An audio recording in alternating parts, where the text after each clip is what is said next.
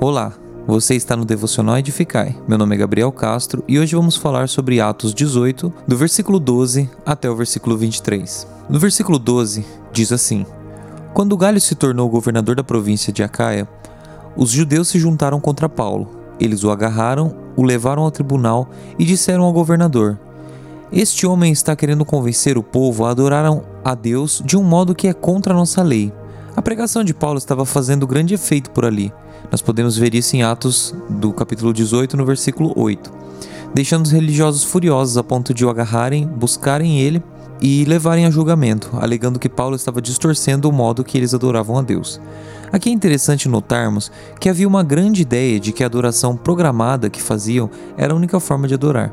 As atitudes deles podem nos sugerir que tiraram o foco do adorar em si e colocaram nos costumes de adoração, visto que Paulo não pregava nada contra a palavra de Deus, mas muitas vezes contra alguns costumes e erros causados pela religiosidade dos fiéis. É interessante também que Paulo nem pode falar uma palavra, o que mostra também o quanto ele dependia de Deus para sua proteção. No versículo 14 ao 17 diz assim: Quando Paulo ia falar, Galho disse aos judeus: Judeus, se isso fosse alguma falta grave ou um grande crime, seria justo que eu tivesse paciência para escutá-los.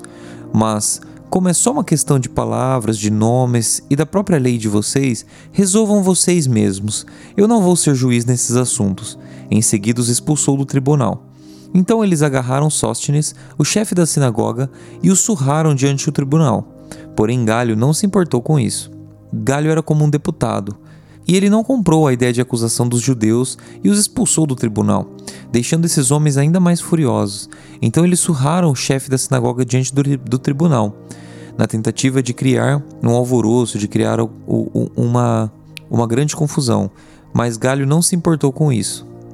Assim, Paulo pode continuar sua jornada. É interessante notar que Paulo estava andando focado naquilo que Deus havia dado. Mesmo com esse tormento, ele continuou firme na jornada. O versículo 18 até o 23 diz assim: Paulo ficou muitos dias com os cristãos em Corinto.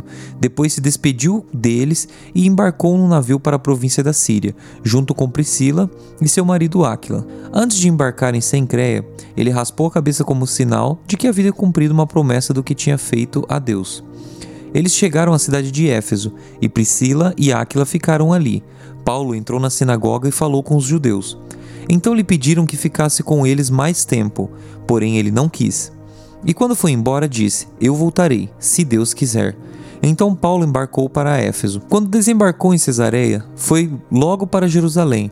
Ali ele fez uma curta visita à igreja e depois seguiu para Antioquia da Síria. Depois de ficar algum tempo em Antioquia, ele foi embora, atravessou a província da Galácia e o distrito da Frígia, indo de um lugar para o outro e animando todos os cristãos. Paulo passou tempo com a igreja dali. Depois deu continuidade em sua jornada. No verso 20, é interessante que as pessoas da sinagoga de Éfeso pediram que ele ficasse. Tendo como pessoas da mesma fé, Paulo estava num ambiente confortável e alegre naquele lugar, diferente de quando estava sendo arrastado pelos judeus para o tribunal de Galho. Porém, Paulo, sabendo para o que foi chamado, nega o convite e parte para muitos outros lugares. O final do verso 23 diz que Paulo, indo de um lugar para o outro, animava todos os cristãos. É muito interessante acompanharmos essa jornada de Paulo. No verso 12, ele está sendo perseguido, já no 23, está pregando ferozmente o evangelho e animando os irmãos na fé.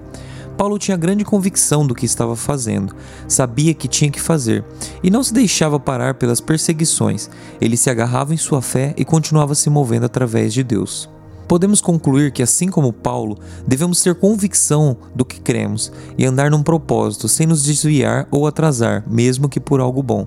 Entender que, mesmo que tentem nos calar, é Deus quem nos livrará das mãos daqueles que querem parar a boa obra. Assim poderemos trilhar uma jornada poderosa, como a de Paulo, animando uns aos outros e prosseguindo para Jesus. Deus abençoe e até a próxima.